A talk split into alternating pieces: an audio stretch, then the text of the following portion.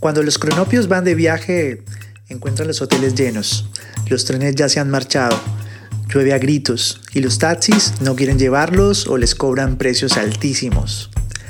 Los cronopios no se desaniman porque creen firmemente que estas cosas les ocurren a todos y a la hora de dormir se dicen unos a otros, la hermosa ciudad, la hermosísima ciudad, y sueñan toda la noche que en la ciudad hay grandes fiestas y que ellos están invitados. Al otro día se levantan contentísimos y así es como viajan los cronopios. Julio Cortázar. Cartas a un joven poeta. ¿Qué más he de decirte? Todo me parece subrayado como es debido. Para terminar, solo querría aconsejarle todavía que vaya creciendo tranquilo y serio a través de su evolución. No podría producir un destrozo más violento que mirando afuera y esperando de fuera una respuesta a preguntas a las que solo puede contestar, acaso, su más íntimo sentir en su hora más silenciosa. Esto escribía Rines María Milke en la historia de Cartas a un joven poeta, toda una revelación de la importancia de buscar respuestas, aprendiendo a conectar con los sonidos del silencio. Y aquí en Cronopia Podcasts nos paramos a reflexionar sobre la importancia de leer e interpretar un silencio como estrategia intelectual, como expresión reflexiva o en su caso como un espacio de autocuidado y autoconocimiento. En un mundo con tanto ruido es posible y necesario conectar con aquellos viajes que nos permitan acallar el ruido convencional. Y es cierto, con ello somos conformes, sentimos rozar lo que señalamos como tranquilidad, pero ¿cuántas veces hemos logrado trascender hacia espacios en donde podemos elegir lo que queremos escuchar o acallar?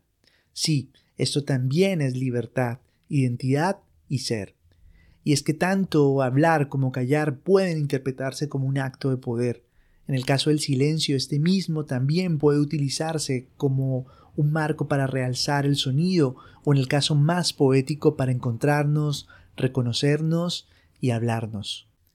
No, mi corazón no duerme, está despierto, despierto.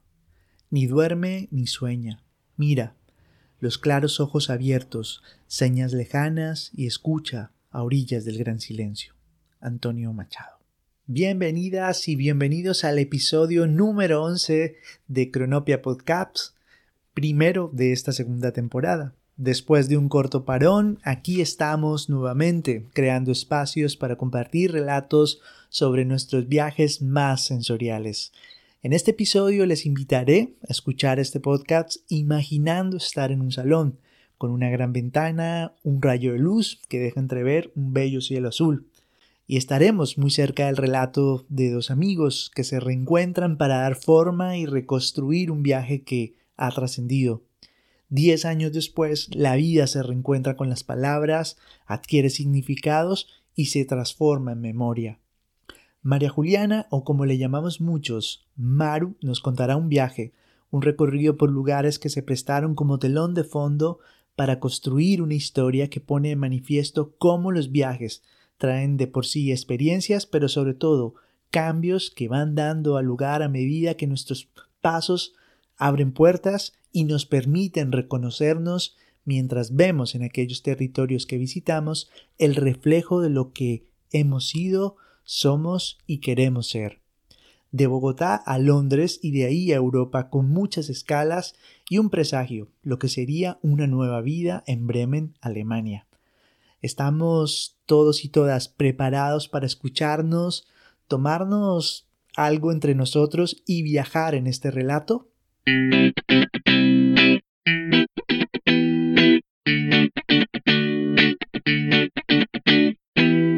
Hola Maru, bienvenida a Cronopia Podcasts. Muchas gracias por compartir con nosotros tu relato, tu historia. Empecemos primero por dónde comenzó este viaje, cuántos años tenías, desde dónde, eh, en qué momento vital te encontrabas, cómo comenzó todo. Ok, fue, oh, no te puedes decir el día exacto porque ahora sí no revisé nada de esa fecha, eh, pero sí fue en el 2009, en, em, en octubre del 2009. Estaba, yo estaba viviendo en Bogotá em, y eh, viajé Bogotá bueno, iba para Londres a estudiar eh, inglés, a mejorar mi inglés y con muchas ganas de trabajar también. Em, y bueno, entonces sí, fue en octubre, viajé de Bogotá a Madrid y Madrid-Londres. Eh, tenía 23 años, viajé sola. Viajaba sola y seguramente con una maleta llena de experiencias por querer cumplir. Maru, ¿cuál era la finalidad además de aprender inglés? ¿Qué fue lo que te motivó a querer emprender este viaje? ¿Qué era lo que te hacía moverte hacia allí, hacia esas tierras inglesas? Sí, eh, esto fue dos años después de que se murió mi hermana. Em, y bueno, esos primeros años eh, son un poco borrosos y nublados de todo como eh, de toda la lo que significa pues de lo que significa y significó en ese momento perder a mi hermana. Entonces eh, tengo muy claro en mi cabeza como el motivo original del viaje. Yo siempre me había querido ir como un tiempo como tener una experiencia por fuera. Nunca había estado sí había estado por fuera del país pero nunca estudiando en otro lado. Y y nunca había pensado en Londres en realidad, siempre había pensado, eh, tengo tías que viven en Estados Unidos y como que en algún momento sí eh, pedí la visa de Estados Unidos, pero bueno, todo esto antes de lo de mi hermana y no me salió y como que no sé, eh, estaba un poco desmotivada de todo después de la muerte de mi hermana. Y en mi universidad habían estado promocionando Londres, como en esa época. y, y fue como una amiga que me, que me motivó a como de como intentarlo. Nunca pensé que fuera algo que, que fuera a salir, de verdad, me sorprendió mucho y eh, sí, y bueno, eh, como empecé diciendo, mi hermana se había muerto dos años antes y yo quería irme en ese momento, en el 2009, como quería un poco como escapar, como quería salir de todo lo que conocía. Eh, quería un cambio, quería estar sola, quería silencio, quería como frío, eh, sí, como muy, un poco oscuro cuando lo pienso, el, el, motivo del viaje, quería estar sola y, y, la imagen que tenía en mi cabeza de Londres era como el frío, la niebla, eh, la gente fría también y como que quería eso, como que iba preparada para eso, como para lo peor, por decirlo así. Y si hay algo que caracteriza en términos literarios a Londres, esa, es esa oscuridad que, que, hay permanentemente y seguramente dentro de esa oscuridad eh, se encuentra mucho silencio, ese mismo silencio que hemos empezado a evocar en la introducción de este episodio y que tú lo has citado. Maru, y mm, aparte de, de, de todo este esquema que tú nos presentas, que buscabas en este viaje, Cuéntanos cuáles fueron las primeras sensaciones que tuviste cuando ya tenías una fecha, cuando ya tenías el ticket del vuelo para irte hacia Londres y en esta preparación de, todo este viaje, ¿cuál fue aquel objeto de mayor valor emocional que echaste en la maleta? Em, me sentí feliz, me sentí feliz como em, como me sentí que estaba dando un paso adelante, eh, haciendo algo por mí, em, como un poco de miedo también, pero ah, estaba muy emocionada. Era lo que quería hacer y que hubiera salido, como que fue, eh, estaba muy feliz y muy agradecida y muy agradecida con mis papás porque, em, pues después de lo de mi hermana, como que me parecía que era un acto de valentía de ellos también como súper grande apoyarme a mí en irme. Eh, pues después de haber perdido una hija, como de dejarme estar lejos, pues no era que necesitara el permiso de ellos, pero como de, de apoyarme y de, de, permitirme vivir esa experiencia y de darme toda la seguridad em, de que todo iba a estar bien y que era algo, pues que lo iba a disfrutar y, em, fue muy bonito. Em, cuando empecé ya, yo estaba trabajando todavía en Bogotá, eh, cuando, cuando salió lo del viaje. Y bueno, durante la preparación, como que él, eh, pensé mucho en lo del objeto y siento que lo más importante fue como las fotos. Em, me compré un computador portátil eh, y, y ya, y quería uno que fuera súper resistente y que tuviera mucho, mucha capacidad para las fotos porque me gustan mucho. Eh, y, y sí, y de tener como em, fotos de mi familia y de todo en el computador. Maru, hablabas de las fotos y claro, son estas mismas también un objeto muy importante en la construcción de nuestros recuerdos en estos viajes, en estos itinerarios que tenemos a lo largo de nuestra vida. En tu caso y en este viaje, cuando lo organizabas, cuando lo estabas pensando, cuando lo estabas idealizando, ¿hubo alguna foto en especial que quisieras hacer?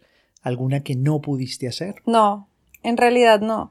Em, es algo, no sé si estoy un poco perdida si empiezo a hablar de otra cosa del viaje ahora, pero me pasó que después de Londres, Londres fueron nueve meses y, em, y después de Londres viajé, estuve viajando por Europa tres meses con mi maleta sola de un lado a otro, bueno, y tenía una cámara, pues mi cámara para tomar fotos y el primer día que fue en París, em, estaba súper eh, feliz y emocionada y como incrédula de estar viviendo esa experiencia de estar en esa ciudad que nunca me imaginé.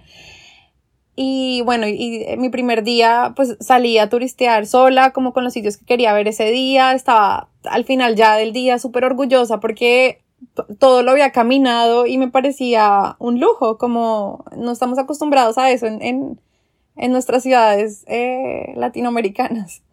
Eh, de haber caminado como todo eso que quería conocer y con un mapa en mis manos. No, en esa época no era como común tener el mapa en el teléfono. Eh, entonces, y haberlo entendido, bueno, estaba muy orgullosa de mí misma, de todo lo que había visto y al final del día ya estaba guardando como la cámara y las cosas que siempre tenía en la mano otra vez en mi maletín, eh, porque ya me iba a devolver a la casa y estaba eh, estaba, eh, sí, en la Torre Eiffel y mm, estaba sentada como en, en, un muro guardando las cosas. Cuando llegaron tres hombres hacia mí, jóvenes, eh, y se sentaron como todos eh, eufóricos y uno se sentó a mi lado, me abrazó y yo como que está pasando, ya me imaginé lo peor eh, dije, acá fue, ya se acabó todo y como que logré, con la otra mano cogí eh, mi maletín y salí corriendo y se quedaron detrás. No me siguieron, se quedaron ahí riéndose y yo, ¿qué pasa? No, no entendía qué había pasado y cuando llegué a la estación del metro vi me habían robado la cámara.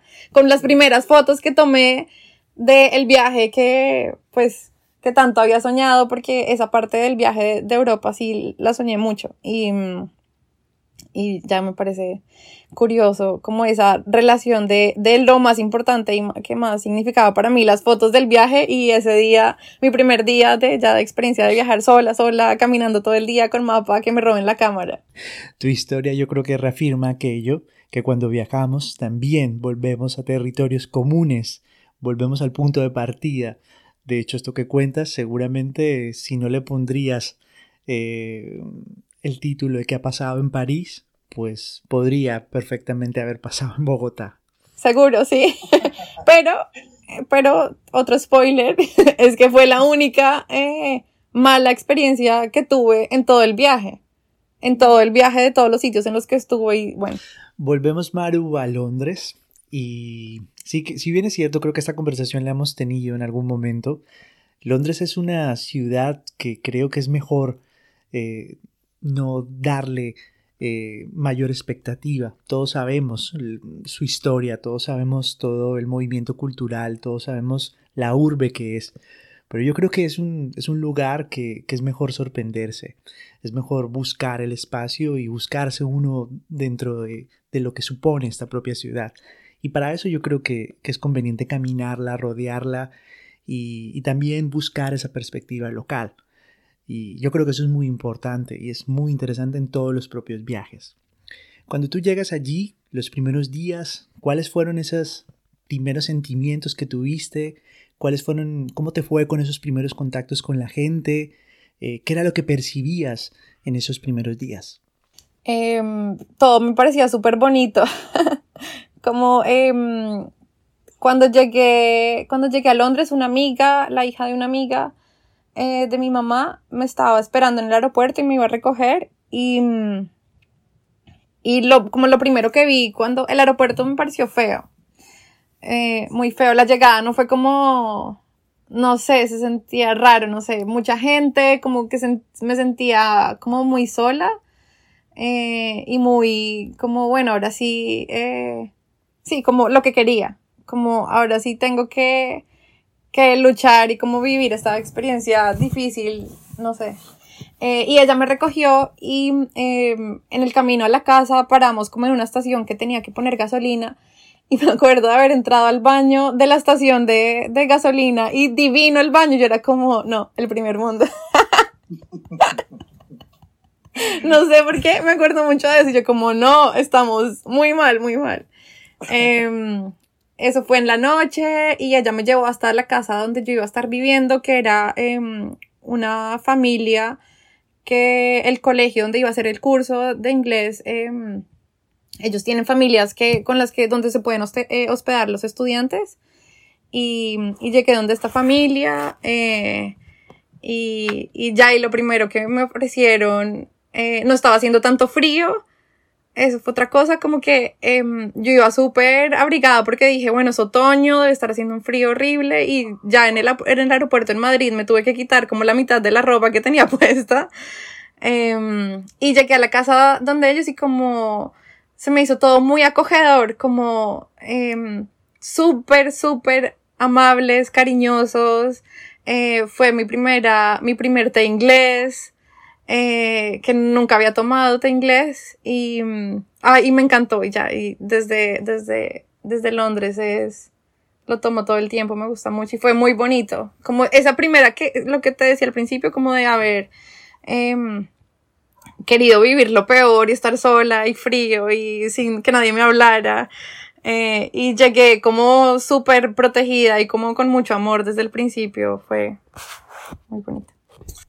Un té la calidez de alguien quien nos recibe, quien nos acoge en un primer momento y en un viaje, y son los ingredientes perfectos, incluso para abrir los cielos de la oscura Londres, y a partir de ahí, seguramente como tú lo decías, eh, con todo el amor y con un buen recibimiento, todo puede empezar bien y todo seguirá yendo bien. Maru, eh, luego, después de todo este viaje, se venían eh, la secuencia de diferentes destinos a los que tú querías llegar, un viaje que querías hacer por toda Europa o por algunos países. ¿Cómo empezaste a planificar ese viaje? ¿Cómo, cómo organizaste tus ideas? ¿Qué criterios tuviste para elegir ciertos destinos? Bueno, el, el viaje en realidad eh, no fue tan planeado como, como al decir que iba a ir a Londres y después quería viajar por Europa no, no lo tenía planeado. Como eh, lo único que hice desde antes fue tener la visa, porque en ese momento necesitaba, por ser colombiana, necesitaba la visa Schengen. Mm. Eh, y eso lo hice desde Colombia y me dieron esa visa por un año. Entonces, em, y esa visa duraba, eh, tenía más duración que la visa de Londres, es decir, que mi visa de Londres se acabó el 16 de junio del 2009 y ese día viajé yo pues salí de Londres y, estuve en Europa continental. Em, la única preparación antes de todo el viaje fue tener la visa. Eh, después el viaje empezó como a tomar forma cuando em, decidí que no iba tampoco a, renovar la visa de Londres, que mucha gente lo hace y se queda más tiempo y, y, bueno, como que lo pensé mucho en el momento en el que lo tendría que haber hecho y dije, no, no lo voy a hacer. Entonces eh, ahí fue cuando ya empecé a tratar de ahorrar porque la verdad no ahorré tanto en mi trabajo que sí estuve trabajando en Londres y mm, empecé a ahorrar y dije listo, después de Londres entonces me voy a viajar con lo que me alcance la plata. Sí. Em, y entonces empecé a hacer una lista de los países que me gustaría conocer.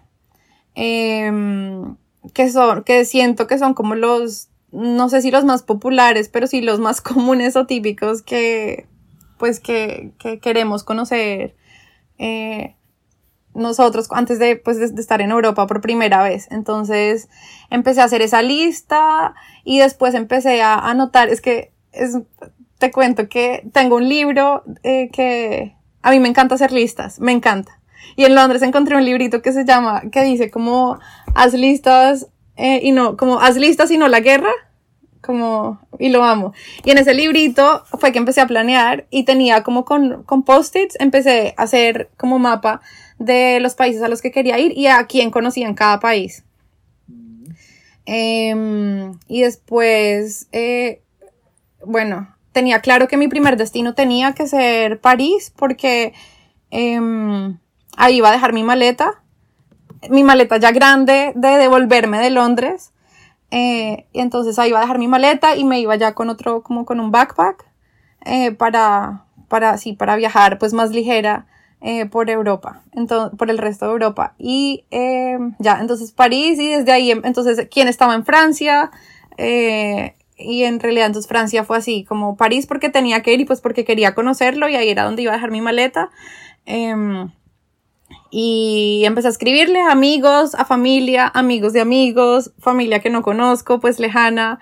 Eh, conocí como Couchsurfing, esta herramienta que existía en esa época que me parece ahora como es súper vieja, no sé si todavía existe. Sigue existiendo y es una de las mejores herramientas de ese turismo o esos viajes alternativos, sobre todo para contactar desde una perspectiva local los lugares a los que normalmente visitamos, aunque sabemos que cualquier persona que pertenezca a las nuevas generaciones esto les lo escucharán como algo muy distante, como algo remoto, pero sigue existiendo Couchsurfing. Bueno, pues eh, no recuerdo en este momento cuándo ni dónde escuché por primera vez de esta herramienta, pero seguro fue en Londres y cuando lo hice fue como, ¿qué? ¿Existe esto? Como súper chévere, conocer gente de verdad local. Em, pues yo iba a estar viajando sola, completamente solas y eh, pues eh, lo que te digo, como empecé a hacer el mapa de, de estar visitando como gente eh, que de alguna forma conocía y que está, era cercana a, mm, que tenía que ver con los lugares a los que quería visitar y, y quería ir flexible a como de, de, poder estar donde quisiera que no fuera un plan rígido. El único tiquete que compré fue el de Bogotá, eh, Bogotá, perdón, Londres, París. Eh, era el único tiquete que tenía y el resto los fui comprando en el camino.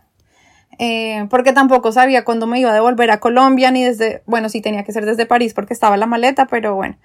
Eh, cuando escuché me pareció súper chévere eso, como de también que no tenía que pagar, porque no tenía plata tampoco, pues había ahorrado un poco, pero no sabía cuánto me iba a alcanzar. La gente, mis amigos allá me decían como que estaba loca, que tenía muy poquito, que necesitaba mínimo, no sé, tres mil libras y yo tenía ahorrados como solo 600 libras. Y yo, no, eso alcanza, como todo estar bien. Me sentía muy poderosa, eh, no tenía miedo en realidad eh, y, y eh, tuve la suerte de conocer la novia de un amigo de Londres, em, es de Nueva Zelanda y había, lo había hecho mucho por Sudamérica eh, y me lo recomendó y además eh, hizo ella una muy buena amiga francesa que vivía en París, que era como embajadora couchsurfer eh, y que me iba a recibir. Entonces mi primer contacto fue como con mucha seguridad, fue muy de em, pues una líder de la comunidad eh, que además era amiga de una amiga. Em, entonces me sentí es en ese primer contacto muy segura como en todos los buenos viajes, eh, siempre todo se va desenvolviendo hacia un momento cumbre que hoy en día eh, forma parte de tu vida. Cuéntanos, por favor. Yo, por ejemplo, estoy esperando este momento. ¿Qué fue lo que pasó en esa parada que hiciste en Bremen, en Alemania, la ciudad donde vives hoy? Y que fue algo determinante y que marcó de manera feliz tu propia vida? Bueno, pero primero, como no sé resumir, como está claro que no sé resumir, tengo que empezar la historia antes y es que en Londres, eh, en el colegio en el que yo, el colegio que escogí para hacer mi curso, fue uno, fue el que llegué, pero cuando empecé a buscar trabajo, eh, que esa fue una de las dificultades, no conseguí, yo tenía pensado, ok, voy a vivir con la familia eh, donde estoy, pues que yo les tenía que pagar, eh, el primer mes y ya después, porque en ese momento también la visa de estudiante tenías permiso de trabajar, entonces tenía pensado, ok, el primer mes lo pago y después consigo trabajo y me voy a vivir como a un apartamento con otras personas eh, mientras y trabajo y bueno. Em, y no conseguí trabajo como donde estaba viviendo, donde quedaba pues el colegio. Em, y la, la, la amiga que me recibió cuando llegué a Londres, pues que ahora somos muy amigas, Em, me dijo que, que, buscara como de niñera, como de au pair, que, que nunca había pensado. Yo me imaginaba trabajando en un bar, en un restaurante o algo así. Y, y me dijo, no, es lo mejor. Eh... Bueno, el caso es que empecé a buscar y no conseguí tampoco en el área donde estaba. Conseguí uno eh, que fue, era exactamente al otro extremo de Londres, que si yo quería vivir allá y pues, seguir mi curso, tenía que viajar todos los días, una hora, bueno, dos horas, hora de ida y hora de vuelta, y era imposible. Entonces empecé el proceso como de, cancelar el curso, curso que tenía y conseguir uno nuevo que fuera donde vivía, donde quedaba la familia, donde iba a vivir y a trabajar. Eh, y bueno, ah, fue súper dramático porque no me iban a devolver la plata. Em, bueno, al final todo funcionó y todo salió y, y sí, eh, conseguí entonces otro colegio, me devolvieron mi plata, eh, donde la familia donde estuve trabajando, y en ese colegio conocí una alemana de Bremen, em, que pues nos hicimos muy amigas, y, y cuando le conté de mi viaje a Europa me dijo, tienes que visitarme, tienes que ir a Alemania, eh, cuando me decía como al final, cuando te quedes sin plata, y yo como, eso nunca va a pasar, y además Alemania no estaba en mi lista de países que quería visitar, cero como tenía una imagen muy diferente de la que tengo ahora. Em, y bueno, así pasó, se iba acabando mi viaje, me quedé sin plata, obviamente, y, eh, y nada, eh, vine a Alemania a visitarla, a mi amiga, em, que es de Bremen, una ciudad que nunca había escuchado antes. Y, y bueno, en resumen, ahora sí, acá conocí eh, a una persona que ahora es mi esposo y el papá de mis hijos y pues estoy viviendo en Alemania, en Bremen, hace ya siete años.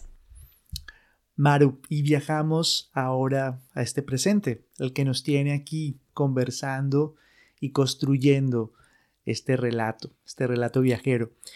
Y si tuviéramos que ver en perspectiva toda esta experiencia que tuviste, ¿en dónde crees que se encuentra todo ese potencial aprendizaje que hoy en día tienes de toda esta experiencia que te llenó en tu vida? Como de demostrarme a mí misma mis capacidades, una vez más, como de reafirmación de, em, de quién soy, de todo lo que puedo. Eh, creo que es, es, tú me habías advertido que esto iba a ser un trabajo emocional, pero eh, pienso que eso que te decía al principio, como de tener, em, de querer como todo tan difícil al principio, em, como después de haber vivido lo de mi hermana que fue muy difícil y que, y que lo di todo y que siempre me sentí orgullosa de eso, pero no sé, como que, no sé, como que de pronto necesitaba confirmación de, de eso y por eso quería que el viaje fuera difícil. Y tuve momentos difíciles eh, en donde me tuve que eh, sí, como demostrar a mí misma que sí podía y que, y que todo pasa de la forma, de la forma que tiene que pasar y que siempre algo bueno sale de todas las dificultades. Em, y yo creo que ese fue el aprendizaje más grande. Em, como siento que me sentía muy exitosa, como de estar cumpliendo un sueño que no había sido tampoco tan soñado como algo que, que sí quería hacer en algún momento de mi vida, pero no pensé que fuera a pasar. Em, y eso, yo creo que la palabra que, que define como el aprendizaje del viaje es como poder. Me sentí muy poderosa y em, de, de, haber hecho todo lo que quería hacer, que funcionó, que, que fue la gente que conocí em, en todas las ciudades, en las ciudades que estuve que nunca hubiera pensado visitar o que nunca había escuchado de ellas. Em, es. Maru, y vamos finalizando esta conversación, este ratito que nos ha regalado. la manera en la que nos has recreado tantas experiencias y tantas reflexiones que todavía siguen convergiendo de todo esto que, has vivido y que nos estás compartiendo. Eh, ¿A dónde te gustaría que fuese tu próximo viaje? ¿A dónde te gustaría que fuese tu próximo destino? Eh, ¿Con quién te gustaría reunirte o a quién te gustaría ver? Es una pregunta recurrente que hacemos a todas las viajeras y viajeros que se suben aquí a Cronopia Podcast.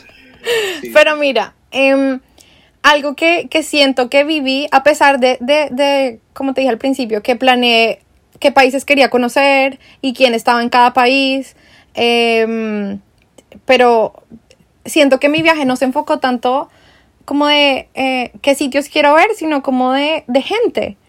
Porque fue, me, dirigí hacia la gente. O sea, estuve en las ciudades que estuve. Em, digamos, cuando te visité a ti, fue, nunca hubiera ido a Bilbao si tú no estuvieras, si no hubieras estado ahí.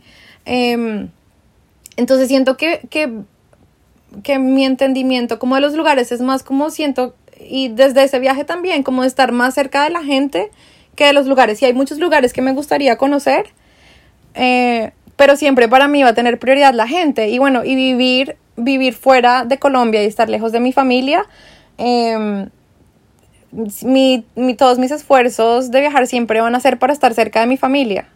Entonces, em, bueno, tuvimos la suerte, la fortuna, la bendición de haber estado en Colombia en febrero. Estuvimos un mes, que mi familia, pues que está en Colombia, pudo conocer a mi bebé eh, recién nacido, porque al mayor ya lo conocían, eh, de ver a mi hermana, a mis tíos, a mi abuelita. Em, entonces, bueno, por ese lado súper bien y teníamos planeado en junio encontrarnos con mi mamá y mi hermana en Miami, que es donde está viviendo mi mamá y estábamos ya a punto de comprar los tiquetes cuando, cuando empezó la pandemia. Em, entonces sí, decir que de un viaje que me gustaría hacer, no puedo decir eh, exactamente cuál sería el destino, sino de poderme ver con mi mamá y mi hermana al tiempo. Em, y ya. que seguramente así va a ser y eh, será en el momento perfecto que tiene que ser. Em, pero sí, ¿no? Por, esta, por la pandemia hemos pasado todos como por muchas etapas de ansiedad eh, de desesperanza, pero, pero nada, no. Del lugar destino es verlas a ellas y estar juntas otra vez. Eduardo Galeano decía que la nostalgia puede ser buena, pero siempre será mejor la esperanza. La misma con la que iniciaste este relato, Maru, y la misma con la que nos dices hasta pronto, porque ahora hay un rincón en Cronopia Podcasts a donde siempre podemos volver a encontrarnos con tu historia.